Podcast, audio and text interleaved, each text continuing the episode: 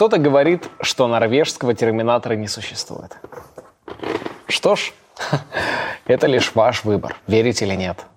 Но отдавайте ко мне свою одежду. Ладно. Попались, что ли?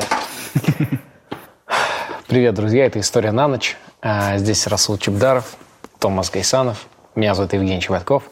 И э, у нас, кстати, наши фирменные тапочки. Ну, как фирменные, просто тапочки. Э, Том, покажи еще раз, это кто? Это лев? Это лев. И это тоже лев. Посол. А это э, хищник, повелитель э, леса. Непобедимый Rabbit. Hi, Rabbit. It's the music and move, it's a blow, we can know what to be get around hall. You did it one shot, a band when the crew the low, my hell was on the battle bro. Да. Отсылка к тому, что именем White Rabbit у него Да, была Ты понял, да? «Восьмой Всё мили». работает. Красавчик, братуха. Вот это я уважаю тебя за это, красавчик.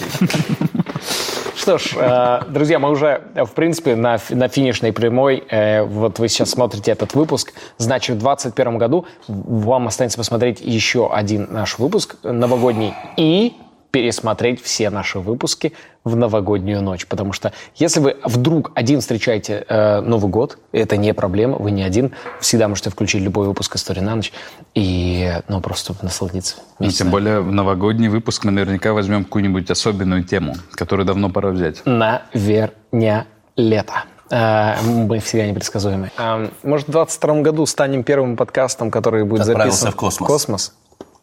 Господи. Есть некий коннекшн. Я когда это говорил, Ой, какой ужас. Ох, да, человек, Да, которому можно- ты никогда не хочешь рассказывать историю, когда, который договаривает за тебя фразы. Это, и, да, и- и- У нас есть такой один общий знакомый. Знакомый? Кстати, многие, э, многие думают почему-то, что мы записываем этот подкаст с территории Российской Федерации. Я не знаю, с чего это взяло, ну, вообще взялось. Мы никому не рассказываем наше Мы местоположение. записываем этот подкаст в нейтральных водах Чтобы мы не могли... Атлантического океана. Мы никаким Чтобы мы были образом... беспристра- беспристрастны. Да, никто на нас не влияет. Мы вообще максимально предвзяты. Мы всегда дрейфуем в нейтральных водах. Поэтому, если вы думаете, что у вас немножко картинка качнулась, нет, это просто ну, волны качают, мы плывем. Довольно сложно это делать, но приходится. Ну, И надо сказать, что вот благодаря, это- чтобы так- такая картинка ровная была, мы на льдине. И у нас, значит, э, 20 эскимосских мальчиков вот так вплавь нас держат. Ножками работают. Поэтому ради, каждый ради раз- картинки все. каждый ради раз- качества. Когда вы не пишете, где история на ночь, один маленький эски- эскимосский мальчик Плачет. плачет. Ну что, у нас выпуск сегодня. Вы, наверное, если могли читать, эм, уже увидели название. Эм, Интрига. гов- Говорим сегодня э, про Карфаген.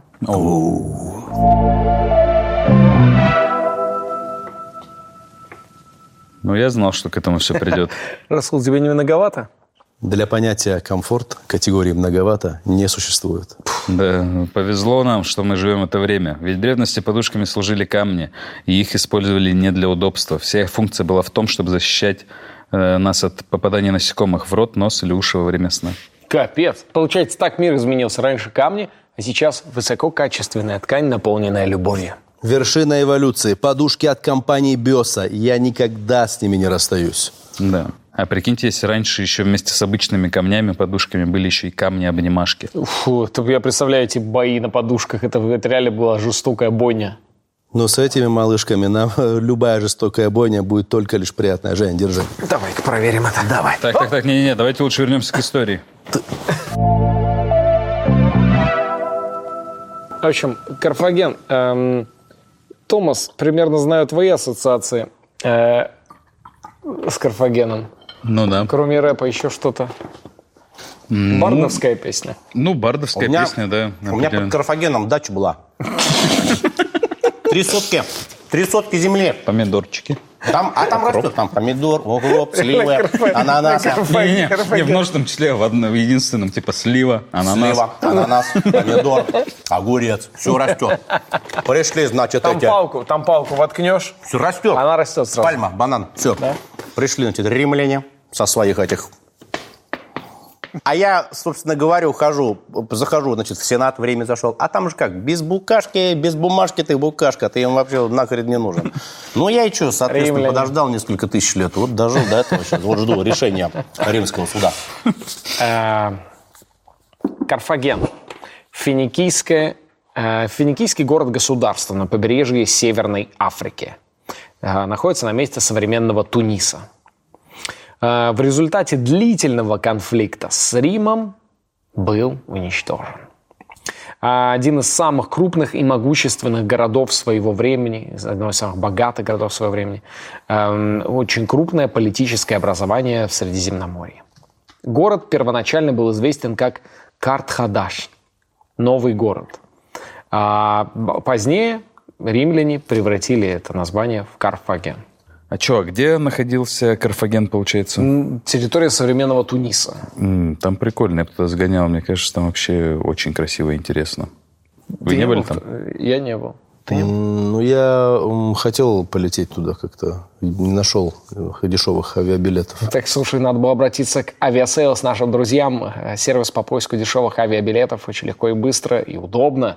Можно найти билет в любую точку мира, а также воспользоваться специальной рубрикой «Короче», которая позволит узнать об интересных местах в той или иной стране. Авиасейлс, спасибо, что вы есть. Основание развития города. Была легенда. Карфаген был основан финикийской царицей Элисой, э, также известной как Дидона. Это, это прям никнейм. У меня, значит, полное имя Элиса, сокращенно Дедона. Очень приятно. Она выглядела один в один, как э, Иришка Чики-Пики. Иришка Чики-Пики. В- загугли, загугли, загугли, чтобы ты просто А может, Алиса, наша подруга, Она, кстати, знает. Я думаю, Наша подруга Алиса. Ой, наша подруга Алиса, да, спит. Эм, Алиса, э, а включи трек Иришки Чики-Пики. Вот что я нашла среди плейлистов других пользователей. Включаю свадьбы Иришки Чики-Пики и Безумного. Какой вообще далекий мир мы вышли. безумный Паша. Это, это музыка со свадьбы? Это ее трек.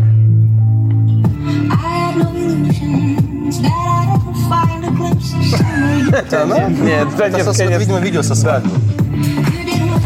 Did. Все, Алиса, выключись, пожалуйста. Вот эти челки, понял, сейчас, это, это свадьба, там челки, мужики в этих, пацаны да, да. в рубашках вот этими граблями вот здесь. Да, да. Это целая мультивселенная. Да, да, я так и понял. А, С 1814 года до нашей эры, э, в общем, Дидона... Нифига себе, как давно это было. 814 год Ты- до тысячу- нашей эры. 1814? Нет, 814. А, Тогда не так давно. Э, Дидон, Дидон, Дидона бежала от тирании своего брата Пигмалиона из Тира, который убил ее мужа. Ну, ясно, в тире были, были. Как его, Я не разобрался, там по вот этим стрелять или по мужу, по ее. Пигмалион его звали. Пигмалион. В общем, Сигнализация Пигмалион. Да. А, Она со своими соратниками высадилась на побережье Северной Африки и основала город на высоком холме, позже известным как Бирса. Легенда гласит, что берберский местный вождь, а мы знаем, что берберы кусают Брежневу веру, музыка вырубает как гера, полиция неравнодушна к нам, Ведь это вам не по, гу- не по зубам. Музыка это вам Ну, не по по зубам. зубам. А, в общем, легенда гласит так, что берберский вождь, контролировавший регион, сказал ей, что она может забрать себе ту землю, а, сколько покроет бычья шкура. О, я знаю эту легенду. И тогда Дидона разрезала единственную бычью шкуру на тонкие полосочки, положила их в стык вокруг холма, успешно забрав его для своего народа. И реально а, берберский вождь пришел, сказал, все, вот эта полоска, это вся твоя земля. Внутри и снаружи нет. Вау. Ну, она, короче, Нормально. такая, думаю, сейчас креатив, а он как будто этот шеф, вот этот, знаешь, креативненько, конечно, но вы уволены. Понял? Ну, блин, надо было за смекалку и отдать это все. Нет, на самом деле он так и сделал. Он отдал ей все, что внутри за В натуре, за прикинь, смекалку. ну, это же дня два, наверное, вырезать, это сидеть там с дрожащими Ну, руками. Слушай, ну это землю отда- отдавать себе. Ну это в смысле, это как будто на кону-то нормально. Ну да. Царствование Дидона описывается римским поэтом Вергилием и другими как впечатляющее. Отмечая, что город вырос из маленькой общины на холме в грандиозный мегаполис. С башнями, небоскребами. Об этом и других подобных рассказах ходят легенды. Но Карфаген, который был а, второстепенным портом на побережье, где финикийцы, финикийские торговцы останавливались, чтобы пополнить запасы, а, был крупным центром торговли к IV веку до нашей эры. М, однако жизнь Дидоны закончилась довольно-таки печально. А, в общем, существует следующее. Началась война с местным берберским населением, и чтобы остановить эту войну, она разожгла огромный костер и прыгнула в него. В итоге просто сгорела. Ну, ну, Не, ну попытаться стоило. такой способ, да. Странно. Ну, Они такие, слышали, она сожгла себя, чтобы остановить войну. Жестко. Ну ладно, продолжаем. Или типа она сожгла, чтобы остановить войну, и такие, ну этих безумцев точно надо всех убить. Это берберы так. Да, они безумцы. Город э, значительно развился после разрушения Александром Македонским, крупного промышленно-торгового центра Тира, который был родиной Карфагена. Там, откуда они, собственно, сбежали. В 332 году до нашей эры и финикийские жители все сбежали оттуда в Карфаген. прикол. И, соответственно, это очень сильно повлияло на развитие Карфагена, потому что в основном сбежали богатые люди, и Македонский отпустил очень много богатых людей, которые могли заплатить за свою свободу.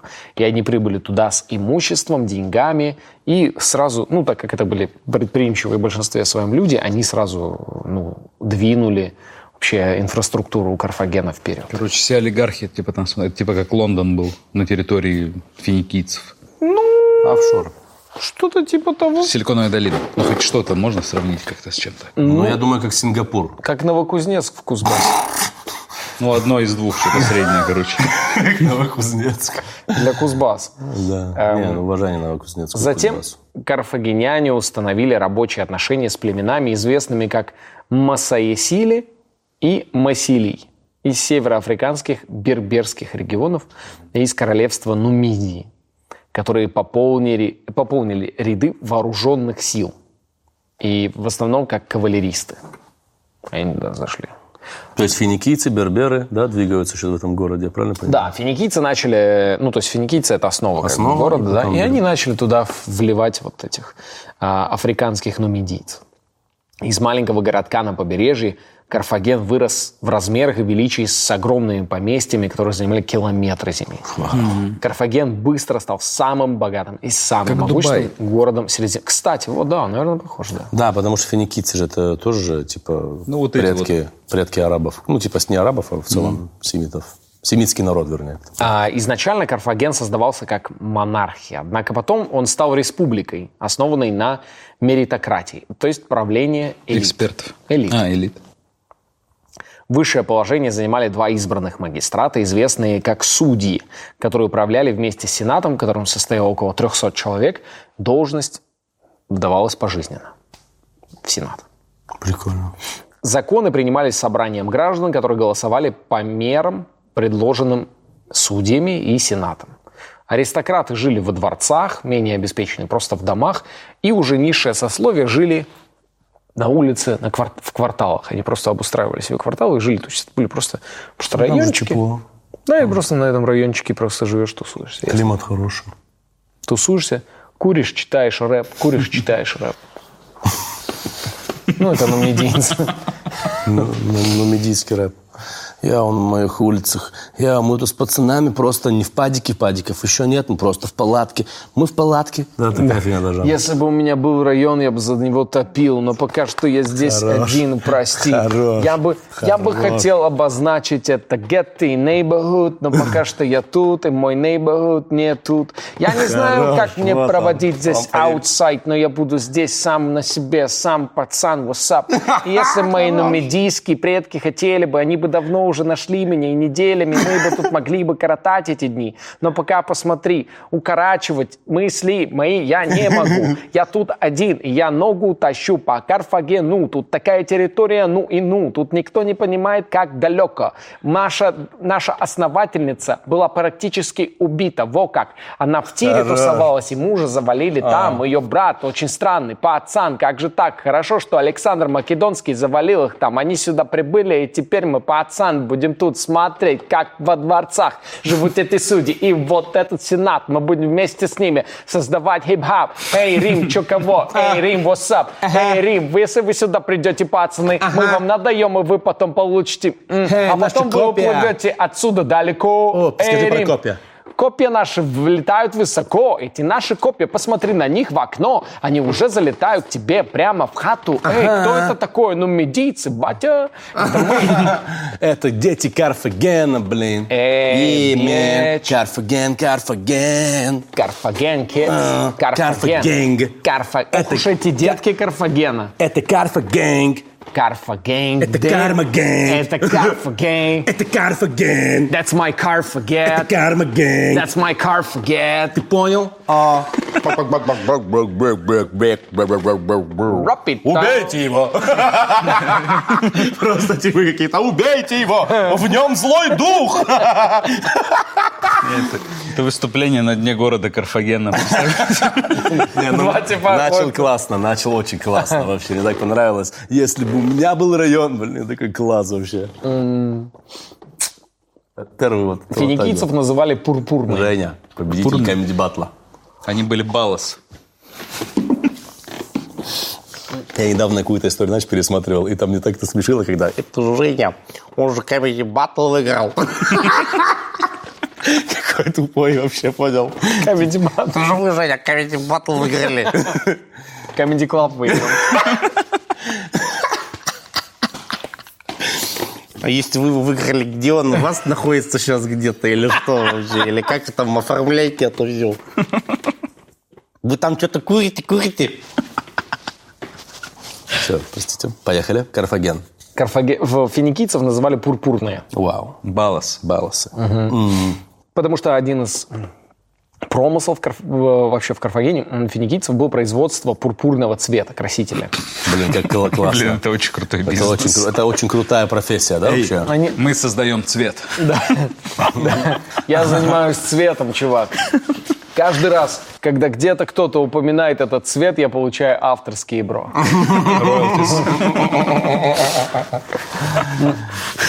Э, Они делали из чернил каракатиц, делали э, пурпурный цвет, и это был супер дорогой и элитный Нифига товар себе. в Европе. Не Нифига все Европе его себе. продавали. Прикинь, тогда в Европе серый, черный, что там, зеленый какой-то был. ну, Да. И га- тут пурпурный залетает. да. И тут пурпурным.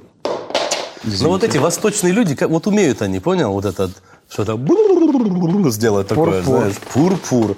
Из всего, из всего количества слов в мире они выбрали вот это Пурпур. пурпур. Пурпур. Да, и там Ой, это пурпур. Это пурпур. Это пурпур. Ну, он, он спел, да, пурпурный цвет. пурпур. Пурпур. Да, и, и где-то в Северной Европе в этот момент люди такие. Ну, а проблема, мы вот же воюем друг с другом племенами. Почему у вас тоже цвет черный, у нас тоже черный, и у наших соседей тоже черный? И лица у нас. Никаких красок. Это мы, если что, про норвежцев. Именно про них, фу. В общем, а, также финикийцы занимались а, рыболовством, пиратством и захватом рабов. Блин, Ну, крутой такое ощущение, что все финикийцы как этот выглядит, эм, диджей, Ка- диджей Калет. Все финикийцы такие, йоу, диджей Калет, такие. понял? Khaled, Все время на Ну, тусовке. похож да, на финикийца, Ну да, да, да. Гавани города были огромные, и у них очень красиво, они очень много внимания уделяли эстетической стороне, красоте. Это правда. Они строили колонны, арки, круглые. Если посмотреть вот примерно реконструкции, как выглядел Карфаген, например, как вот археологи его пытаются... Там фантастические, на самом деле, конструкции, как выглядит порт, круглые такие конструкции. Очень красиво. То Молодцы, есть со там нормальная такая дизайн-студия разрабатывала. Да, Артемия Лебедева, конечно. Да, да, да. Было две гавани. Стив Одна... Джобс тоже по происхождению финикийца, если что. Одна, для, одна гавань для торговли, а другая для военных кораблей. И они постоянно обеспечивали снабжение, ремонт и оснащение судов. Карфагенские торговые корабли ежегодно заходили в порты по всему Средиземному морю, в то время как их флот, главный в регионе, охранял их, а также открывал новые территории для торговли, ресурсов. И таки- таким образом империя расширялась, но центр, сердце ее был, конечно, сам город Карфаген. Богатство города объяснялось не только его выгодным положением на побережье Северной Африки, откуда он мог контролировать морское сообщение между, между собой своей колонией на Сицилии, но и умением людей развивать сельское хозяйство. Конечно. Потому что они, они очень быстро осваивали территории, заселяли, получали, развивали сельское хозяйство, оттуда постоянно получали ну, продукты питания, в первую очередь, и могли обеспечивать всю свою большую империю. Сицилия была колонией Карфагена. Очень для них выгодный по положению. Если мы вспомним, как Сицилия располагается, то это самый центр Средиземного моря, очень удобно. Эм, у них э, най- найдена была работа, в то время такой нигде не было, 28 томов только, посвященных сельскому хозяйству. Прикинь. И также ветеринарной науке, которая считается самой всеобъемлющей работой своего времени и которая заложила основу вообще изучения сельского хозяйства и животноводства. Офигеть. Крутые типы. В городе было четыре жилых участка, которые выросли вокруг цитадели. Были окружены стенами, растянувшимися на 37 километров. М, В городе были все удобства. У них находился театр, Wi-Fi. храмы для религиозных обрядов, некрополь, рыночная площадь и несколько кофеин Даблби. К третьему веку до нашей эры независимый Карфаген превратился в одно из самых могущественных государств Средиземноморья. Ну, это, короче, город, э, государство, типа, да? Да-да-да. Это прям я в самом первом предложении сказал. Да, да, ну, я понимаю, но все равно. Ну, Просто напоминаем зрителям. Это был город государства. Ам, Сам город стал вторым по величине, э, уступая только Александрии, великолепной столице Египта. Обладая мощным флотом, Карфаген доминировал в торговле и, в общем, был абсолютным лидером в св- в свое время. То есть третий век до нашей эры Карфаген не замечает никого, и буквально вот, если у них мог бы быть саундтрек, то у них бы был трек «Я красавчик, я армянчик, обожаю девушек, курю кальянчик, я красавчик, я армянчик, не судите строго, я простой армянский мальчик, а я красавчик». И вот в таком настроении у них все происходило. А я бы спел другую песню. Да. Волки мы в ночных лесах. Прикинь, в Карфагене в то время. Нагоняем нас всех страх. Бармен, налейте от меня. карфагеняне сохранили особые обычаи. А, у них а, были, значит, боги, которых они почитали. Это, ну, вообще, Баал и его супруга Танит. И Баалу и Таниту они приносили в жертву младенцев. Жестко. Как жестко. Это очень легко объясняется, ребят, зачем это делают. Для того, чтобы ко- коррелировать, э, контролировать население, чтобы не распространялось быстро. Не, ну реально. Ты думаешь, Ну, так? конечно, приносят жертву младенцев, и типа, ну, как-то население в каком-то таком, нах- я тебе реально вам говорю. Понятно, что это типа жертва, типа, это, да, да, у-лу-лу-лу-лу, но это практическое, я не, не приветствую это, но это практическое значение было. Никогда не верьте уверенной э, какой-то чуши. Привет э, всем, кто нас Это смотрит только в Китае. Что, только что э, была проверка э, на то, как вы легко ведетесь на мнение авторитета, Насколько, а не на насколько авторитет вас легко истины. одурманить? Я только что полную чушь выдумал, сказал, а вы поверили. Я бы Вот так даже вот. думаю, можно, из- из- исходя из этой фразы, можно даже переименовать наш подкаст в «Авторитет мысли», например. Нормально, авторитет мысли. Название свободно. Шараут, шараут, Давид Кохаджилидзе, шараут. Баалу приносили жертву да. детей. В общем, типа, была это система детских жертвоприношений. Однако неизвестно, насколько это было масштабно. То есть то, что это было, факт. Но неизвестно, насколько это было масштабно, потому что вся современная история, которую мы знаем, написана победителями, как ни крути. Ее написали уже потом, ну, римляне. э, рим- Люди, которые, грубо говоря, проводили культ Баала, ты имеешь в виду, да, написали? Нет, Ну, э, римляне победили карфагенян. Да, и потом такие- рим- Написали, и- что они там и римляне очень сильно использовали этот факт для в своей внутренней Аги- пропаганде. пропаганды, да. они говорили, что у них было два факта, которые очень сильно ну, римлян шокировали, что они при- жертвоприношение детей совершают и что они едят собак. И еще был третий факт, у них э, Air Jordan, говорю, два. Э, Всегда, да. Э, Короче, Едят собак. да, едят собак, потому что у римлян ну, была практика держать собаку во всех практически семьях, и это тоже, ну, уже тогда у римлян... типа член семьи, да? Ну да, да, они воспринимали их очень э, по-человечески. Очень нежно. Да. При том, что те сумасшедшие эти ветеринары.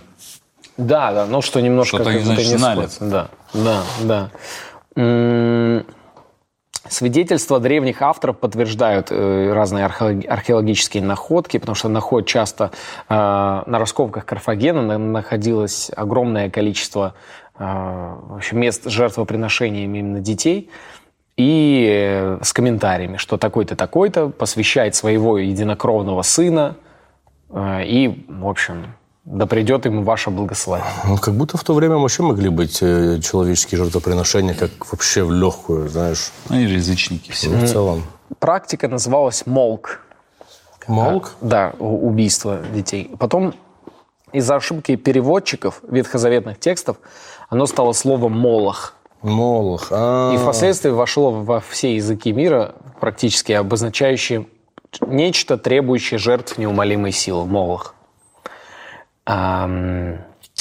Многие э, участники э, вообще в этой церемонии были, ну, не добровольными, просто считалось, а, вообще считалось изначально, что приносить жертву богам могли только, ну, привилегированная знать какая-то. То есть это не, это не мог просто, это делалось в специальных, там, отведенных местах, специальными, значит, с сотрудниками культа.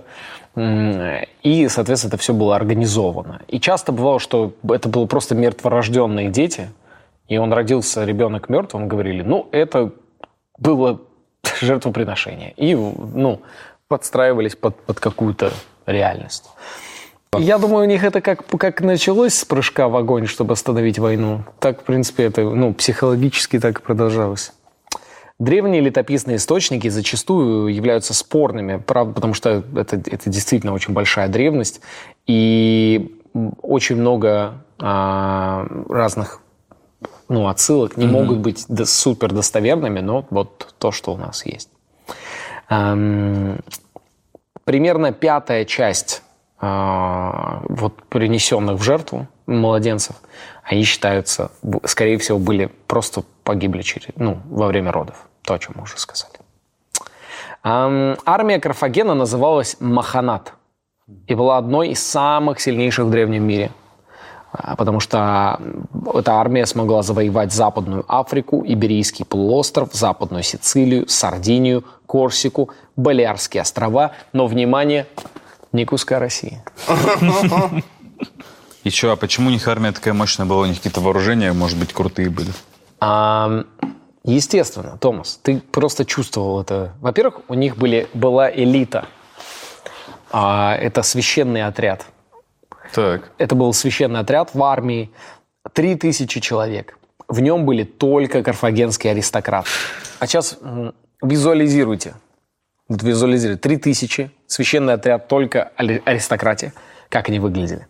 Тяжелая конница, у которых, у которых были мускуль, мускульные кольчуги. То есть, ну вот, вы Как супергерои. Да, да, да. А, круглый щит, шлем у них был а, македонского образца, то есть такой с я так понимаю, ну вот с, ирокезом. с гребнем вот с этим, да. И они давали присягу. Почему они были священны? Говорят, что они давали присягу никогда не сдаваться, никогда не отступать, топить вообще, сражаться до самого последнего вздоха. Они полностью были одеты в белое. Полностью цвет белый. Это цвет, э, цвет смерти в Карфагене. А, и у них далее носили белый льняной панцирь, который изображал солнечные лучи и который переходил в красноту на откидных плечевых застежках. Здесь. Блин, там прям дизайн у них был явно. Да. С желтой туникой. И на, на вот этом круглом, круглом щите красные элементы. Ну, короче, они чисто, Кислотные гетры. они чисто визуально, они были просто ну, Как фантастические. будто вот-вот буду сниматься в фильме «Молодой папа». Да. Ну, они довольно мультяшно И выглядят. они, короче, так, наверное, походка была, знаешь, как на показе моды. Такие, мы карфагенцы, мы идем на смерть. Мы идем на смерть стильно. Мы идем воевать с бескусием. Если сегодня ваша бескусие не будет э, разгромлена нами, то мы готовы умереть. Блин, я почему-то Это Карфаген. все это время представляю Это Александра Карфаген, Гудкова. девка. Александр это... Я- Позиция обозначена. Да не, не, не. В, в основном в карфагенской пехоте служили наемники очень много. И они а, набирали себе очень много, а, очень много наемников из разных регионов. Каждый был силен в чем-то своем. В армии, Так приколы начинаются обычно. в, в армии были нумидийцы, балиарцы и очень много испанцев. Реально? Да. Испанцы уже тогда были, да? Да. Также были наемники из Греции, из Галлии и вообще со всего мира. Были балиарцы, например, которые сражались в основном только прощой. Раскручивали, да, прощу. И смертоносно, смертоносная проща у них была. Хотя я понимаю, что это действительно наверняка смертоносно оружие, но почему-то мне на фоне другого всего вооружения проща кажется чем-то... Прощай, это вот это, да? Что? Да, такая кожаная штучка, Ну, кладешь самое- камень, раскручиваешь и бросаешь. Самая какая-то, да? Опасная, как будто бы. Да, как будто вообще чушь какая-то со стороны. Нет, по мне самое опасное, очень больно. Ну, я имею в виду, ты, Не, ну, ты не если есть умираешь, меч, если есть меч и есть камень, вот это ты раскручиваешь. не умираешь, но тебе в, блин, да блин, лучше тебя, пускай То есть ты, ты, лучше. ты Я сразу представляешь смерть. отступление, что тебе Я выберу, я выберу, ну, ну, в целом, да. Я выберу лучше смерть, чем получить вот этот удар камнем, вот этот дебильный. Так, шишка, вот Может, у них спать такая война была. Может, финикийцы с рогатками тогда сражались и каштанами их били. Ну, посмотри, посмотри, там эти были, с метро Люблино, пацаны были там. Э, метро Люблино работаем. У них были копья и дротики еще у многих. Из дарца. Я не вот так вот ими играл.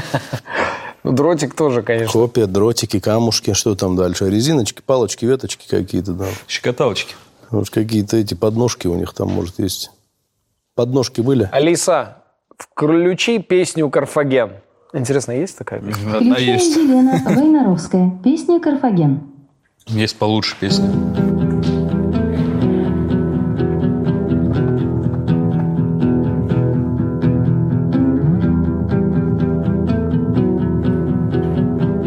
Алиса, выключись. Карфагенский флот был одним из сильнейших в древнем мире. Подразделениями Карфагенского флота были эскадры по 60 кораблей. А, около... Короче, 350 кораблей. Я просто представил, как тяжело выплывать, когда куда-то вы собрались 60 Когда кораблей. Это вместе весь день вы выезжаете только. Ну, да, э, ну давай, давай, вперед. да, ну давай. да, да, мы- э, Нас полный вперед, полный. Пурпурные, потом остальные.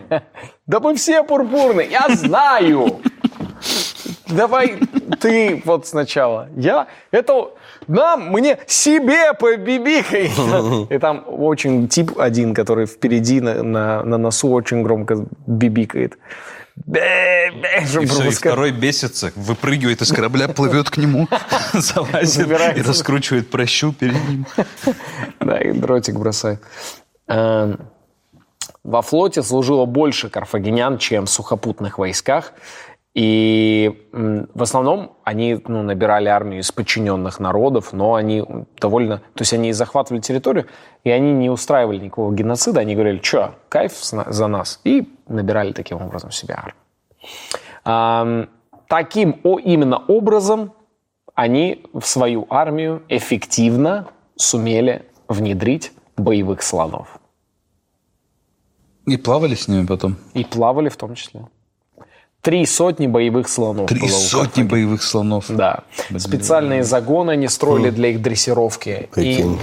они их при... Слоны это танки древние были. Да. Да. Они их из лесов Нумидии, Нумидии достали. Ну, Мидия это где вообще? Ну, это, это Африка. И я не Центральная понимаю, Африка, какая. Западная скорее. А, Алиса, а, скажи, где Нумидия находится? Сайт cycloviki.org дает такой ответ. Нумидия находилась на территории современных стран Марокко, Алжир и Тунис. Нумидия граничила с Мавританией, Карфагеном, а позже с римской провинцией Африка. Спасибо, Алиса, выключись. Да, ну Северная Африка получается. Так там слонов нет же в Северной Африке. Что Больше и нету. Ам, Они уплыли все. Карфаген всех. Все, я вас понял. Вопрос снимается. И они строили башни на, на спинах у, у слонов. И они на этих башнях, которые крепили резиночками под животом у слона, там сидел, значит, погонщик, лучники. И они, ну, Я думаю, это страшно. Это и сейчас страшно впечатляюще выглядит. сталкивался с боевыми слонами на поле боя. Прикинь, ты на разборке приезжаешь, и туда приезжает тип на слоне в На башне слоне, да, это смешно. с луком. Прикинь, на Кавказе были, вот, блин, Боевые слоны бы использовали. не-не, ну какой-то народ такой, типа, мы слонов всю жизнь разводили, понял? И второй такой, не-не-не, это мы разводили слонов.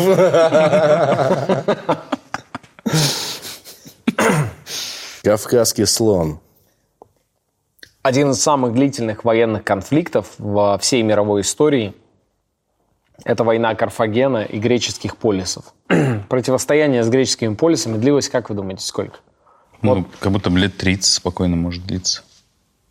Блин, я думаю, больше длилось там, чем 30 лет. Я думаю, там, может быть, 200, так, где-то вот так, 200-300 лет могло длиться. Война Карфагена против гре- греческих полисов длилась 400 лет. Прикинь, 400 лет Просто война. сказал самый длительный конфликт просто. Да, да. Это как минимум больше 101-летней войны должно быть.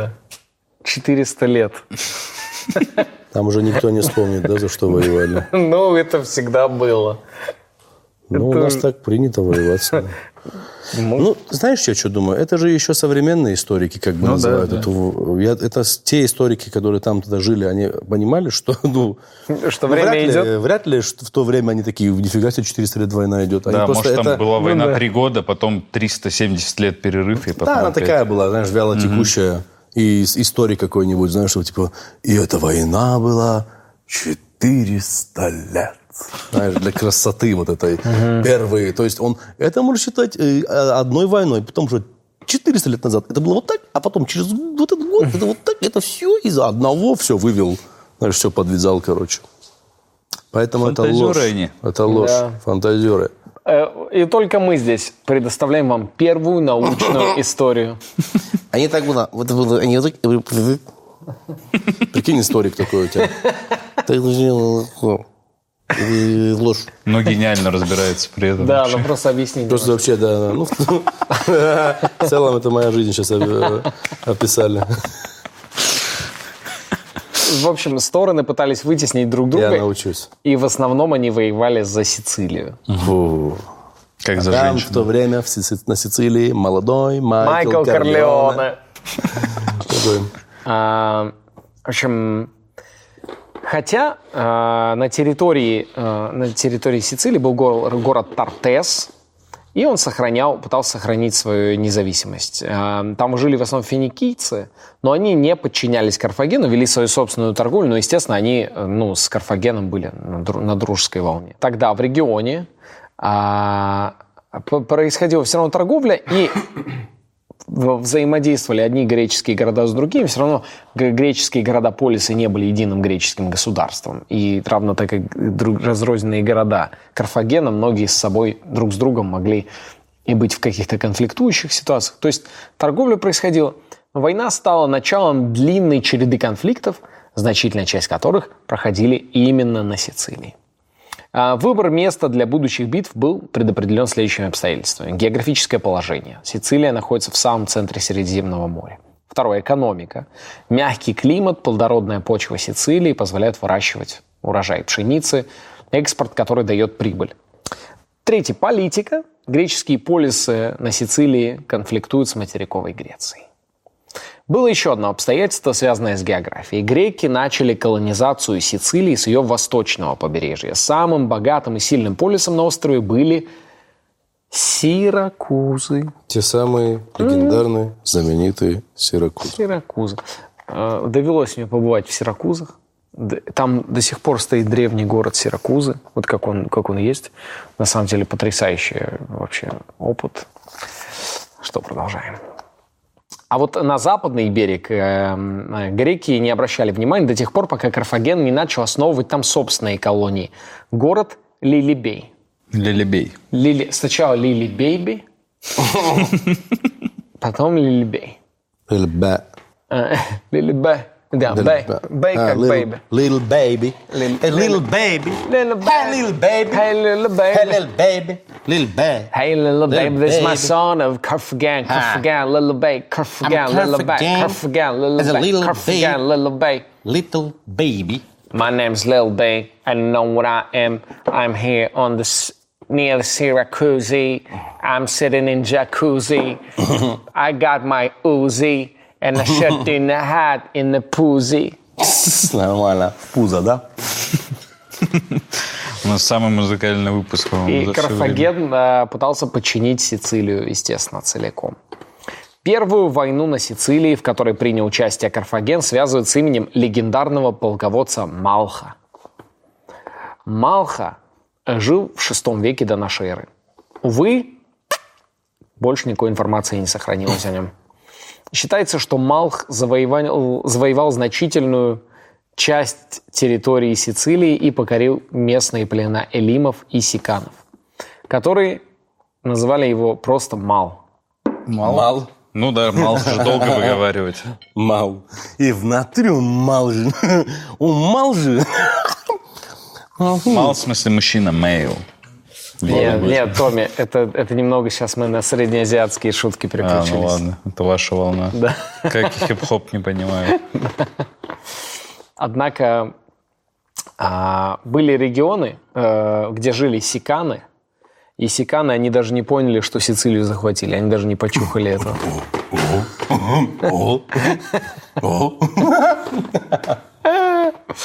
Элимы в последующих войнах были союзниками Карфагена. Эм, В общем, античные греки никогда не упускали случая обратить в рабство живущих поблизости варваров. У них было такое хобби. Греки считали, что они тем самым ну, поднимают культуру. Ам, И они, они пытались... у- Две разные абсолютно политики. У греков прийти, поломать устройство и сказать, теперь вы живете так, теперь вы живете по правам греческого полиса. И Карфаген со всеми пытался договориться. Карфаген пытались, ну, типа, вау, это что за тема у вас? Прикольно. Что это такое, чуваки? А можно этим убить греков? Да? Вау, серьезно? Класс, давайте тоже будете карфагенянами тогда. У карфагенцев была такая friendly политика, да? Да, типа? да, да, Мягкая да. сила. Мягкая сила. Они такие, давайте, давайте, мы, мы- эй, эй, будет посвящение в карфагеняне. Вы готовы? Да, это очень, это болезненно. Да, да. Это, это, это очень больно. Да. Подожди, подожди, ну не пались. Итак, хочешь стать карфагенянином? Тогда ты должен научиться чувствовать бит. Это просто... тук, тук, тук. В моих венах, в моих генах течет кровь Карфагена. Карфагена, damn! В конце VI века до нашей эры греческий стратег Дарей предпринял попытку нарушить сложившееся к тому времени равновесие между Карфагеном и греческими э, владениями на Сицилии. Он основал город Гераклей прямо возле главных карфагенских портов как вызов. Он основал, тем самым он пытался взять под контроль морские пути возле Сицилии. Как хорошо было раньше жить. Пришел, основал город. Здесь город. Никаких документов из БТИ, ничего не надо брать. Все, я здесь, это город. Вы насчет основания города проходите. Как, где- Заполните заявление. кабинет, там заявление заполнить, с этим заявлением обратно прийти. Через две недели город у вас будет, мы вам дадим. Очень бюрократия невероятная, понял, короче. А, карфагеняне этого не вытерпели, конечно. И, ну, их, их это очень сильно разозлило. Они объединились с Элимами, с пле- племенем, который там проживал, и просто напали на Дарея. Молодцы. И просто разбили его. Они просто его разбили и прогнали его. А не хрен была. И все. Решающая битва этой войны состоялась в 480 году до нашей эры в окрестностях греческого города Гимера, расположенного на северном побережье Сицилии. Армия Карфагена, по оценкам современных источников, насчитывала 50 тысяч человек. Это довольно много. Да, да. Э, Греки на голову разбили карфагенян. После чего те на 70 лет забыли вообще о своих претензиях на сицилийские земли. Однако, когда возможности для экспансии Карфагена в других регионах были исчерпаны, последовали новые войны опять за Сицилию. Они не прекращались вплоть до появления здесь римлян. Ну, а вот и, собственно, о чем мы сегодня в основном должны поговорить. А мы говорим именно про Карфаген в контексте Да. римского противостояния. Начиная с 264 года до нашей эры Рим и Карфаген будут вести три жестоких войны за контроль над Западным Средиземноморьем. В совокупности эти конфликты известны нам как пунические войны. По латинскому слову финикийский. Финикийский значит пунический. Пуни. Пуни. Пуни. Пунич. Это пуни. Эй, чувак, зацени, какие у меня пуни. Пуники. Пуни на ногах. Ну Да, пуники, наверное. Пуники. называют? Пуники назвали. Пуники. Финикийцы. Да. Финики, пуники. Пуники. Да что так, что так, как-то не угрожающе, да, финики, Эй, пуники. йоу, Расул, Расул, Расул, срочно, Расул, ты срочно, зацени мои пуники. Как тебе мои пуники? О, блин, да, шикарно. Теперь эти тапочки называются пуники у нас, да? А, семена, кстати, да. Семена Первой Пунической войны были посеяны в 280-х годах до нашей эры, когда небольшая группа безработных итальянцев, э, которые называли себя мамертинцы или сыны Марса, приплыли и оккупировали стратегически важный город Мессана на северо-западе Сицилии. Чуваки просто приплыли, оккупировали. Безработные итальянцы приплыли и оккупировали город. Это наш остров. Остров мужиков. Эй, уходите отсюда, уходите отсюда, уходите отсюда. Эй, что такое? Мы оккупируем город. Что такое? Что такое? Что так? Оккупируем город. Что? Что то Я такие, господи, давайте уйдем. Я уже не могу это просто слушать это. О, о, ну пожалуйста, уходите быстрее. Что такое? Да все, мы, мы уходим. Прикольно, Остров мужиков. Реально, что это остров мужиков Мужицкий просто. остров. Мужики такие собрались, от баб своих ушли. Мужиками жить будем там на острове. Мужиками собрались они все, значит. Да, говорят, на остров надо рыбу ловить. А баб что говорит наших как? А Он говорит, баб оставляйте, пускай бабы с бабами на бабский остров едут. А мы на мужицкий. Все, итальянцы все мужики собрались. Усы взяли, пиццу взяли, оливки взяли самые, маслины взяли. Каперс. Э, шортики взяли. Ну, мало ли там купаться, в волейбол играть. Вот. И вот мужиками там, значит, обнимаемся все. По спинам друг друга И хлопаем. оккупировали город. По спинам хлопаем друг друга. Вот. А самое главное-то что? А, ну, мужиками, я же говорю, живем. И тут смотрю, день живем, два живем. Хорошо живем, добротно живем. Десятый денек пошел. Но уже десятый денек, как говорится, Садись на пенек. на пенек. Потому что, как говорится, на пеньке что? Правильно, на пеньке вы сами все прекрасно понимаете. Обезьянка смотрю. Ну и вот. Вот так я, собственно, к вам попал. Можно в охрану пятерочку-то устроиться.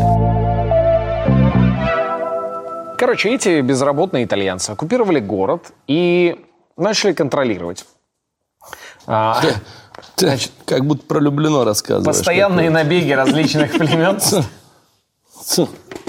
У нас тоже, знаешь, ли, оккупировали город. Какие, Тоже кое-какие. итальянцы? Да, Кое-какие безработные итальянцы. Сегодня был. Постоянные набеги различных племен постоянно дестабилизировали Хоть бы одного грека увидел. мамертинцев.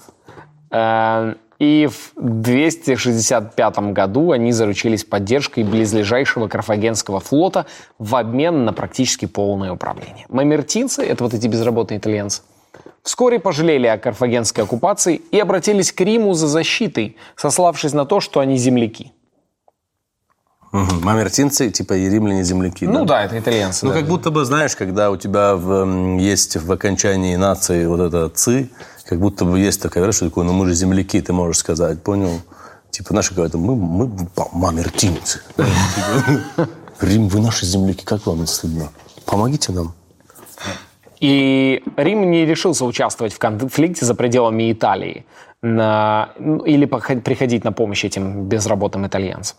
Действительно, Рим всего за несколько лет до этого казнил аналогичную группу таких же точно итальянцев, которые э, другой город оккупировали. Тем не менее, страх Рима перед Карфагеном и том, что они так близко рядом уже с Италией располагают свои города, конечно же, ну, влиял на них. И в итоге римляне под командованием консула Апия Клавдия Кодекса, или про- просто Кодекса, Какой смешной погремал. Это, Знаешь, погремуха чувака, который юридически окончил на районе. Да, кодекс. кодекс. Олег Кодекс. Который, нет, это знаешь кто? Это тот тип, которого, когда гайцы останавливают, который все такой, «У- в кодексе УК РФ укажите мне, какая статья вот этого самого, по какому пункту в кодексе укажите.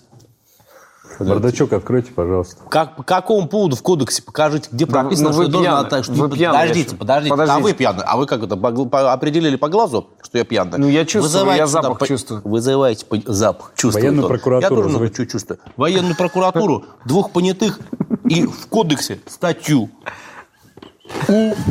Укажите. Ну, вы по встречке ехали. Это другой вопрос. Вы сбили меня. Да. Совсем. Когда мамертинцы узнали о приближении римлян, они э, убедили Карфаген вывести свои войска из города. Однако после этого карфагеняне поняли, что их одурачили и заключили союз с сиракузами. А, Потому что, ну, Карфаген просто вывели свои войска, тут римляне, потому что они такие, ну, что это такое-то? Заключили. Их убедить вообще? Объединенные карфагенские и сиракузские силы осадили город Мессану. После того, как попытки договориться о перемирии потерпели неудачу, Карфаген и Рим начинают войну. Начинается Первая Пуническая война. Обе стороны были уверены в быстрой и решительной победы. победе. Ни одна из сторон не ожидала грядущего ужаса, свирепой войны, которая продолжалась поколениями. Ну, они же два довольно здоровых города-государства, правильно? Да, Они думали, что быстро закончится. Они все, они все верили в лучшее. Война началась на Сицилии, ее окрестностях, где развернулась больш- большая часть вообще боевых действий. А, в итоге римские войска быстро переправились на Сицилию, захватили Мессану и вынудили Сиракузы капитулировать. Карфаген принял осторожную стратегию, которую они оттачивали в периодических боях против греков на протяжении поколений. Но здесь это вам не Греция. Здесь другие ребята. Вы, ковбои, куда вы лезете? Здесь другой народ. Здесь другой президент. Здесь другой президент. А, наемная армия Карфагена, а, они, в общем, а, действовали совсем иначе, чем, чем римские граждане, воины. Но на первых этапах было не совсем понятно, на чьей стороне будет все-таки Наемник. Ну да, ну, ну, не, не, на- ну да. На чьей стороне Ну, будет перевес? Да, перевес, конечно. Но карфагеняне скоро поняли, что римляне были явно более сильными соперниками, чем, чем греческие города-государства, потому что греки действовали самостоятельно. Кто-то был сильным, кто-то слабым, но в целом это было всегда не очень ровно. Римляне были гораздо более организованными врагами. В 262 году римляне выступили против укрепленного города Агригента. После того, как римские войска победили карфагенскую армию, посланную для снятия осады, они жестоко разграбили город. И тогда уже карфагеняне поняли, Риму не интересно ни с кем договариваться, не, выстра- не восстанавливать города, им интересна война на, не- на уничтожение. Ну, так вот. Тюрьма племен. Да. Империя палач. Ам, Греко-римцы. Борцы. Значит, римляне пытались разбить свой успех и начали захватывать другие карфагенские города на Сицилии. А, Но возникла довольно патовая ситуация, в которой города должны были быть взяты и переходить то к Риму, то к Карфагену. И римляне прекрасно понимали, что им для побед над Карф- Карфагеном потребуется авиация. Но можно было... Дроны. Флот, флот, флот. Им нужен был флот, потому что у Карфагена был безумный флот. Невероятно. Пурпурный. Невероятный мощный, мощный флот.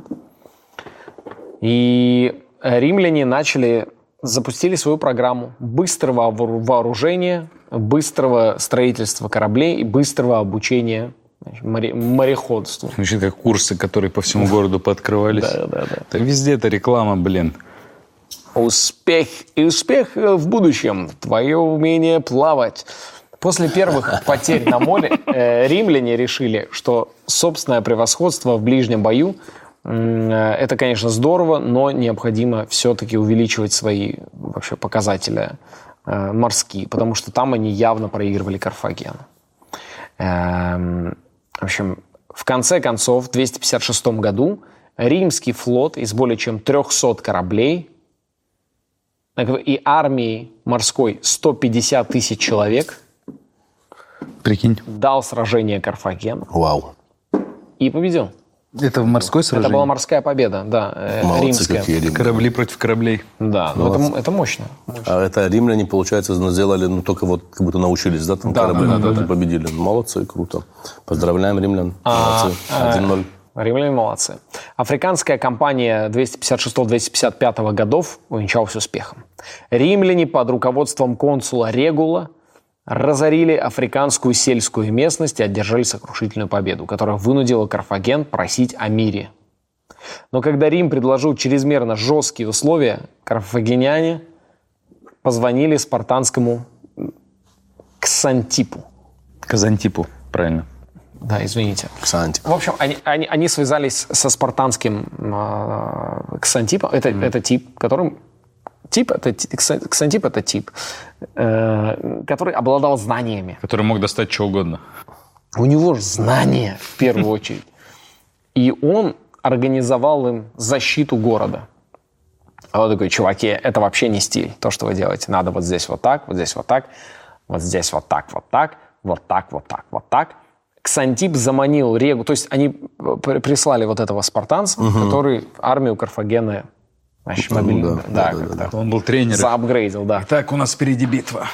И они вывели... Инструктор, инструктор. Они факту. вывели Регула в открытую битву, а Регул был вообще, ну, этот римский, он вообще был на дикой Регул, да. уверенности. Он такой, я вообще, ну, проблем нет.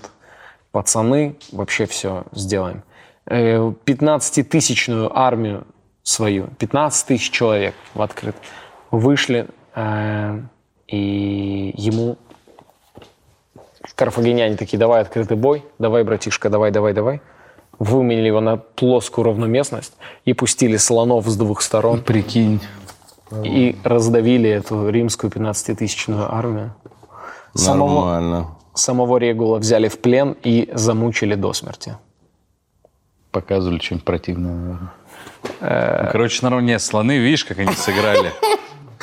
Как в чеховской пьесе «Ружье». Если Да. слон висит на Да, он рано или сцене, поздно стрельнет.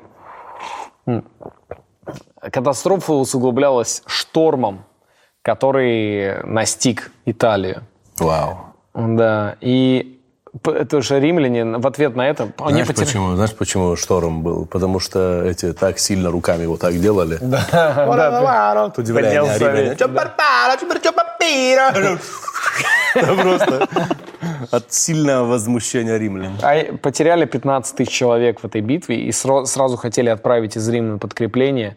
Собрали корабли, вот эти, которые нас, наспех собраны. И поднялся ураган, и разбил эти корабли, и утонуло 90 тысяч человек. Прикинь, блин. Да, и они, э, римляне после этого сказали, давайте прекращаем войну, и на этом попросили Давайте закончить. теперь на рукавниках воевать, они сказали. В этих кружочках. В то время как Рим пытался перегруппироваться и восстановить свой флот, Карфаген на короткое время добился успеха на Сицилии, потому что там было, Риму было явно ну, не до Сицилии в тот момент. На Рим, однако, вскоре решает возобновить наступление и быстро захватывая множество городов, обеспечить безопасность острова. Однако Рим не мог воспользоваться своим преимуществом, поскольку они, стремясь к капитуляции Карфагена, отправили свой флот, чтобы совершить набег на Ливийское побережье. А, так они туда отправили 150 кораблей, это после уже перегруппировки, и все 150 кораблей утонули. Опять? Опять в новом урагане. Блин, как не везет, да? И утонуло еще 60 тысяч человек после этого. Офигеть, Это 150 уже- тысяч человек утонуло у них уже. Это уже вообще не, не прикол. А Карфаген в свое время отправил свои корабли. И их корабли, так как у них был большой опыт мореплавания, все дошли до цели. И все корабли прибыли на Сицилию. И это были не просто корабли, а корабли, которые перевезли на Сицилию 100 боевых слонов. Опять они слонов Опять привезли. слоны. И увидев слонов, римляне решили сдаться на Сицилии и отступить, потому что они уже с ними сталкивались, и они поняли, что это серьезный прикол. Э, И уже ну, они не совсем понимают, как им действовать, и вой- война на Сицилии опять зашла в тупик. Измученные противники больше не могли проводить крупномасштабные операции, война превратилась в серию небольших засад. Э, Отец Ганнибала, Гамилькар Барка, карфагенянин, начал дерзкую партизанскую кампанию против римлян. В 243 году до нашей эры римский сенат решил возобновить крупномасштабные наступательные, наступательные операции. Был построен очередной новый флот, финансируемый обременительными кредитами. Быстро деньги в основном. Микро, микрозаймы. По- Да мне на корабли, мне только, мне только боевых кораблей Ну, понастроить. не на корабль надо, чувак. Просто на, там, на корабль. А После, после уничтожения одного карфагенского флота штурмом в 241 году и другого в битве при Эгатских островах Гадские острова. к власти в, Гадские острова. к власти в Карфагене пришла фракция богатых землевладельцев, которые начали, Фракция ЛДПР и КПРФ, прикинь. выступали за мир. А, В рамках условий мира Карфаген согласился сдать Сицилию, ее военно-морские базы на близлежащих островах римлянам, освободить всех римских пленных и выплатить компенсацию 3200 талантов. Блин, как смешно всегда. Как они грузят в корабли, да, вот эти жонглеров. Певцов, поэтов. Эй, там стендап-комики, нас не проведешь. Мы не талант. Мы договорились о талантах. А у вас бывало такое, что вас сначала грузят, а потом выгружают? Да ладно, блин. Ладно, этого давайте. Но считается за половину таланта. А, нет, блин. Оу. м. Это же этот. Половинкин. Обратно. Это шутка, брат, не обижайся. Вань, респект. Карфагеняне тоже ужасно пострадали в войне, как и римляне. И, конечно, всем был мир в тот момент выгоден, но карфагеняне сами согласились выплатить вот эти вот э, репарации и пойти на уступки Риму. Э, До войны Рим и Карфаген были осторожными соперниками с давними традициями сосуществования и даже сотрудничества. Но впоследствии они становятся заклятыми врагами. И каждый из которых почувствовал на себе давление крови войны предыдущих поколений. Для римлян их бывшие союзники, вот, собственно, карфагенцы, стали кровожадными, стали чем-то символом такого кровожадного и жестокого. И тогда они именно запускают вот эти пропагандистские слухи, что они Детей е- да, убивают детей, что они едят собак и регистрируют однополые браки. Э, Фраза «карфагенская верность» «пуника фидес» – это символ самого жестокого предательства и ненадежности. Контекст обычного римского разговора в, в тот момент. Да жена что-то моя, смотрю на нее. Говорю, верная мне, нет, слышь? А она говорит, верная. А я говорю, какая-то карфагенская верность получается. Мужские ноги-то вижу рядом. Ну, вы поняли. Также они очень сильно утрировали образ восточ- восточной роскоши у карфагенян. Прикинь, там Нурлан. Нурлан выступал в Риме в моменте. Сильно утрировал. Пародировал, да?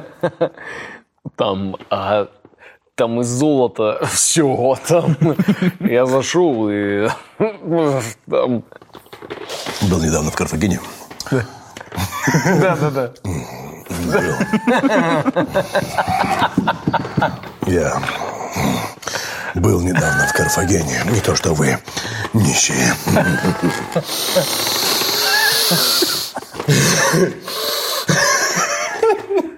Завздыхал.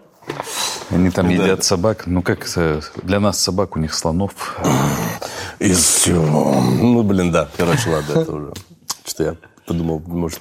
В последнее время такой сентиментальный стало, если честно. Я переживаю, думаю, Что вдруг все кого-то обижу, обидеть могу, да. Люди перестали понимать мои приколы, думаю, что я их обижаю. Но я не обижаю. Самым любимым комиком у, у карфагенян был Алексей Щербаков.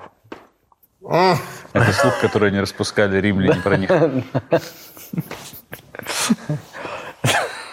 Леха Щербаков. Да я в Карфаген иду выступать, на корпорат в Карфагене. На машине времени еду. Я жене машину времени купил. У меня же так много машин, я уже машину времени купил заодно. Автопарк до столько машин. Там едем, то что... Поражение в Первой войне с Римом серьезно потрясло карфагенскую державу. Около 240 года до нашей эры столицу охватила смута, известная как восстание наемников, потому что а, наемники начали в какой-то момент понимать, что а если они еще раз проиграют, и вообще куда они ввязались, и что это вообще за, за война такая, пытались сделать переворот, реально захватить власть.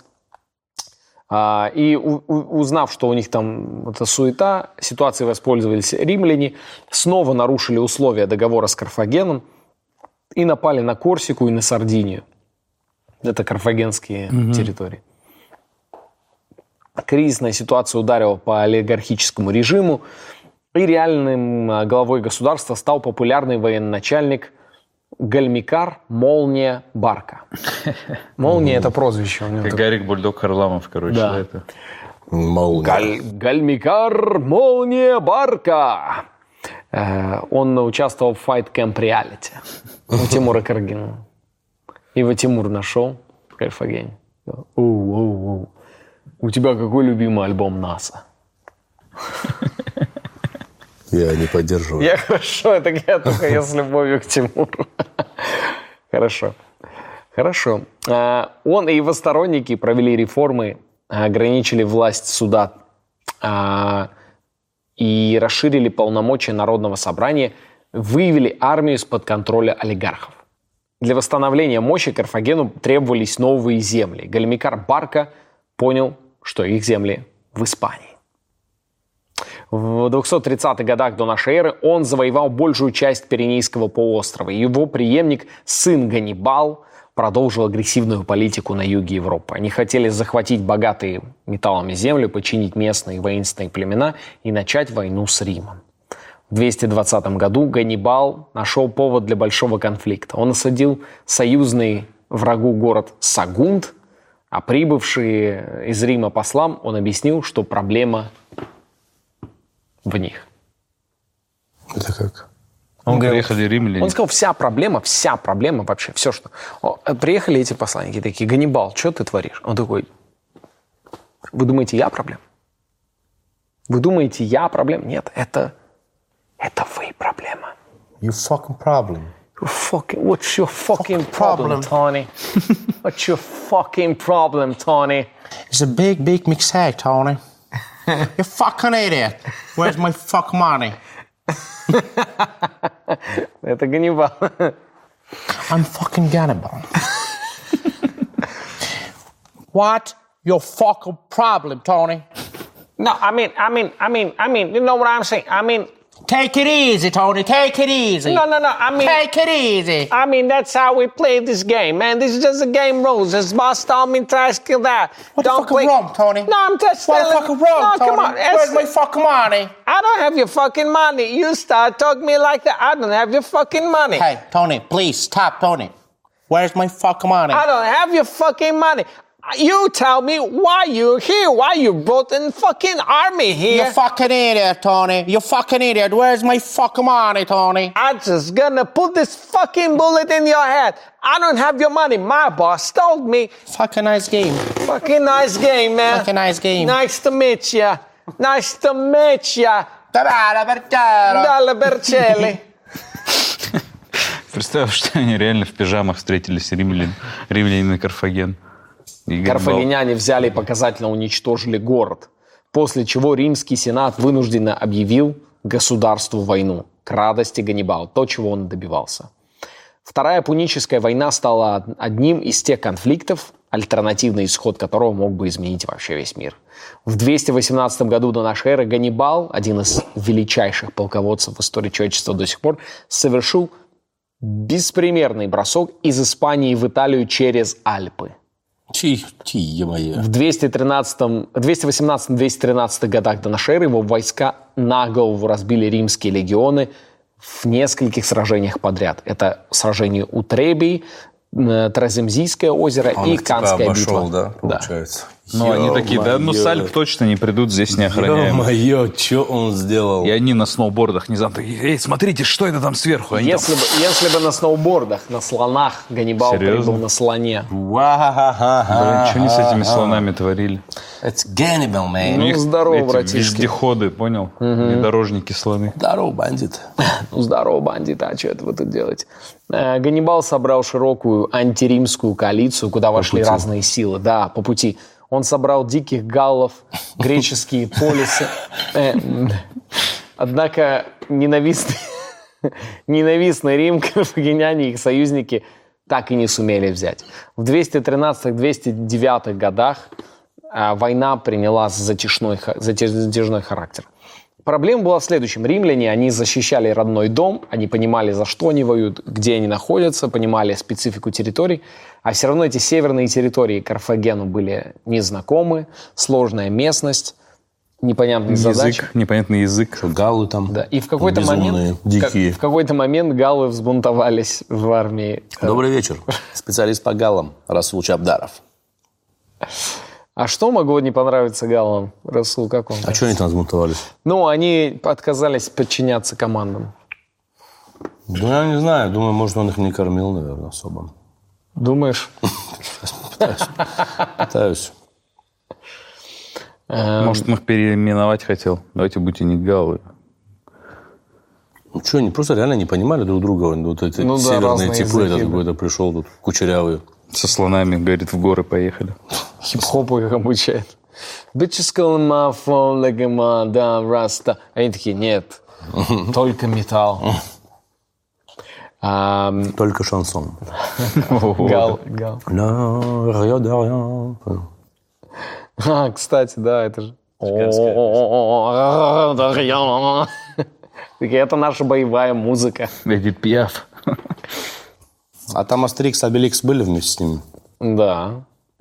А Они, они, они пили отвар, и у них усы вот так, как у красного клоуна из деревни дураков. Эм, Карфагенская держава все-таки это был разноязыкий конгломерат, которым было сложно взаимодействовать. И параллельно в Карфагене еще начали плести интриги сами карфагенские политики и олигархи против Ганнибала. Да не, он точно, я вам говорю, не вернется. Я как на с ума зашли, что ли. Да что, пацаны, надо уже делать свое умолям, баблям. Стопудово такие разговоры были. Интриги олигархов Карфагене. В 209-202 годах до нашей эры карфагенян лишили всех европейских завоеваний и отбросили в Африку. В 202 году враг разбил армию Ганнибала в решающей битве на реке Зама. Новый мир с Римом стал для Карфагена безоговорочной капитуляцией. Обложенному контрибуциями, лишенному колоний, военного флота и права воевать, оставалось только возможность существовать, и они просуществуют всего полвека после этого. 50 лет. Третья Пуническая война и конец Карфагена. После войны Карфаген был охвачен новой финансовой депрессией, которая усугублялась тяжелой бременем компенсации финансовой, которые они должны были выплачивать Риму. Рим приезжал и забирал свои деньги, которые им почитались постоянно. В стиле отвратительных вот этих, как они Вот здесь было. Where is my fucking money? Еще fucking money. Не, не, спасибо большое. Но они были как э, Коллекторы. коллекторы самые настоящие. Я думаю, они приезжали и списывали им подъезды все на окнах. На писали. раб- в рабочие места приходили. Деньги Риму выплачивай. Э, И они пытались, э, при этом Карфаген продолжал привлекать инвестиции в виде новых торговцев, строительства. И они, а, так как им воевать был уже не вариант, они начали заниматься больше торговой историей и мечтали сделать, это цитата, превратить Карфаген в огромный, блистательный торговый центр Майнинг ферму. типа европейского. Чтобы все там было. Фудкорт. Дом быта. да, э, И вот эта стена с водой, которая льется. Где все фоткаются. У римлян, э, вызывал, Многоуровневая парковка. У римлян вызывал опасение возрождающийся Карфаген, но и также жадность к богатству, которое быстро он накапливал. Какое-то время Рим был в порядке, потому что у них параллельно были свои там еще дела в Испании и прочее, но в какой-то момент Карфаген выплатил все деньги, которые Рим сказал он выплатит.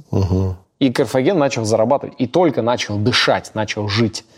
И в этот момент римский сенатор Катон-старший начал подогревать римлян к войне и все свои выступления публичные в Сенате заканчивать фразой «Карфаген должен быть разрушен». Этой фразой он заканчивал все свои выступления, даже те, которые не относились вообще к э, Карфагену. Ребята, сегодня вы заканчиваете 11 класс, вступаете в новую жизнь. Впереди вас ждет много высот и достижений. Я надеюсь, что у вас у всех все получится. Карфаген должен быть разрушен. Ну, примерно так. В этот благословенный день. Да. Соединяют свои судьбы. Карфаген должен быть разрушен. Карфаген, однако, неукоснительно соблюдал свои обязательства по условиям мира и даже поддерживал войны Рима. Но к 150 году до нашей эры безжалостная экспансия нумидийцев, ставших теперь союзниками Рима, вынудила Карфаген действовать в порядке самообороны без разрешения Рима. Договор был расторгнут, и Рим сказал «добро пожаловать в Третью Пуническую войну». В следующем, в следующем году Карфаген отправил послов попытаться подписать мир с Римом. Блин, бедные, такие, да по-братски, давайте воевать не будем. Они должны были э, э, сделать так, чтобы римляне согласились, и они готовы были на все, на территориальные уступки, на денежные выплаты, на все что угодно. И римляне сделали следующее. Они сказали, хорошо, будет, будет мир, но вы должны отдать нам территории, эти свои на островах, выплатить деньги. И те сказали, хорошо. И тогда они сказали, они, они уже думали, что они на это не согласятся. Тогда римляне сказали, тогда из города Карфагена, из самого, из, из центра, все люди должны выйти и уйти, э, уйти просто ну, на юг, просто в пустыню. И оставить город пустым. Просто выйти из города и уйти. И карфагеняне такие, что за прикол вообще? И Римляне такие, такие вот условия у нас, перемирие. Мы хотим сделать там огромное поле для страйкбола. Да. Не, чисто реально просто докопались до Карфагена, такие, не-не-не-не, И- братуха, хорошо, а не-не, прикинь, такие, все говорит, хорошо, ладно, мы согласны, не-не-не, братуха, а еще когда вы уйдете, вы все должны вот так на животы лечь и песок вдыхать в себя, ясно? А зачем? Это тоже важно. Да, да, это, без Это этого- надо, надо, без надо, этого не будет. мира не будет поэтому. Да, хорошо, ладно. Хорошо, мы согласны. Да. Тогда не-не-не-не-не-не-не-не. Тогда вы должны еще Z, короче, это что-то острое Z. И вот сюда себе дальше.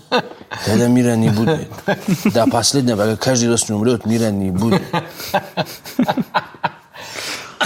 Но это уже и после, лишнее. И после этого римляне потребовали передать всех детей Карфагена в, в, в рабство в, в Риму и отдать все оружие, которое у них есть. И в итоге карфагеняне сказали, ну, война так война, хорошо.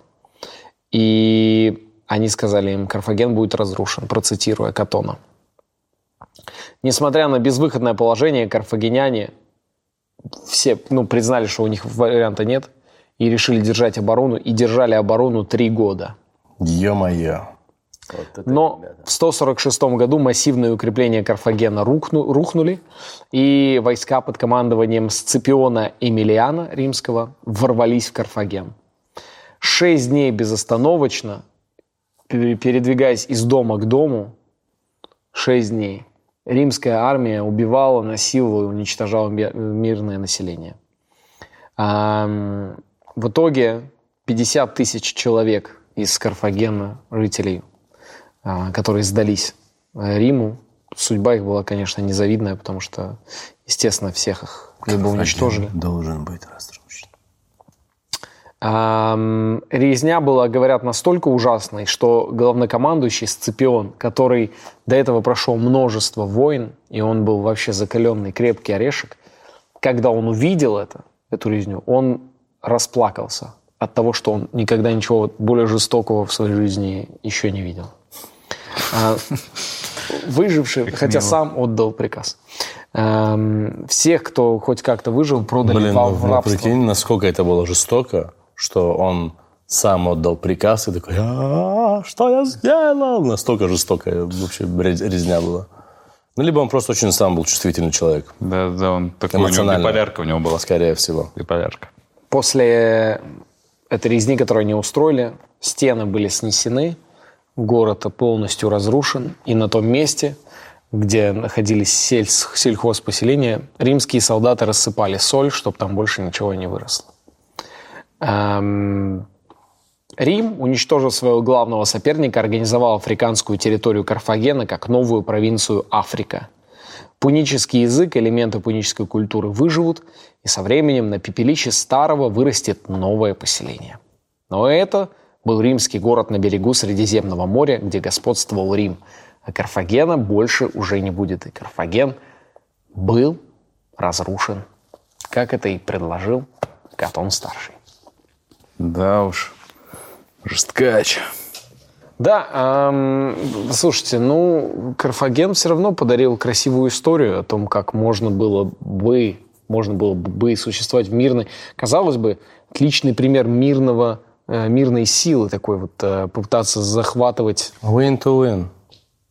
Win to win. Риму нужен нет. Рим сказал win lows, чувак. Oh, damn. Ну и Карфаген написал ГГ в чат и вынужден был проиграть этот International. Не, э, жестокая и горькая история, и горькая судьба Карфагена, но что поделаешь. Но зато история красивая. Да, Хорошо пожили. всем римлянам, которые нас смотрят, ну что ж, респект. Респект, поздравляем с победой. Карфагеняне, дж- диджей Не расстраивайтесь. Главное не победа, главное участие. Это правда. Расул Чебдаров, Томас Гайсан. Меня зовут Евгений Чеботков. Это «История на ночь». Круто, что вы с нами. Увидимся.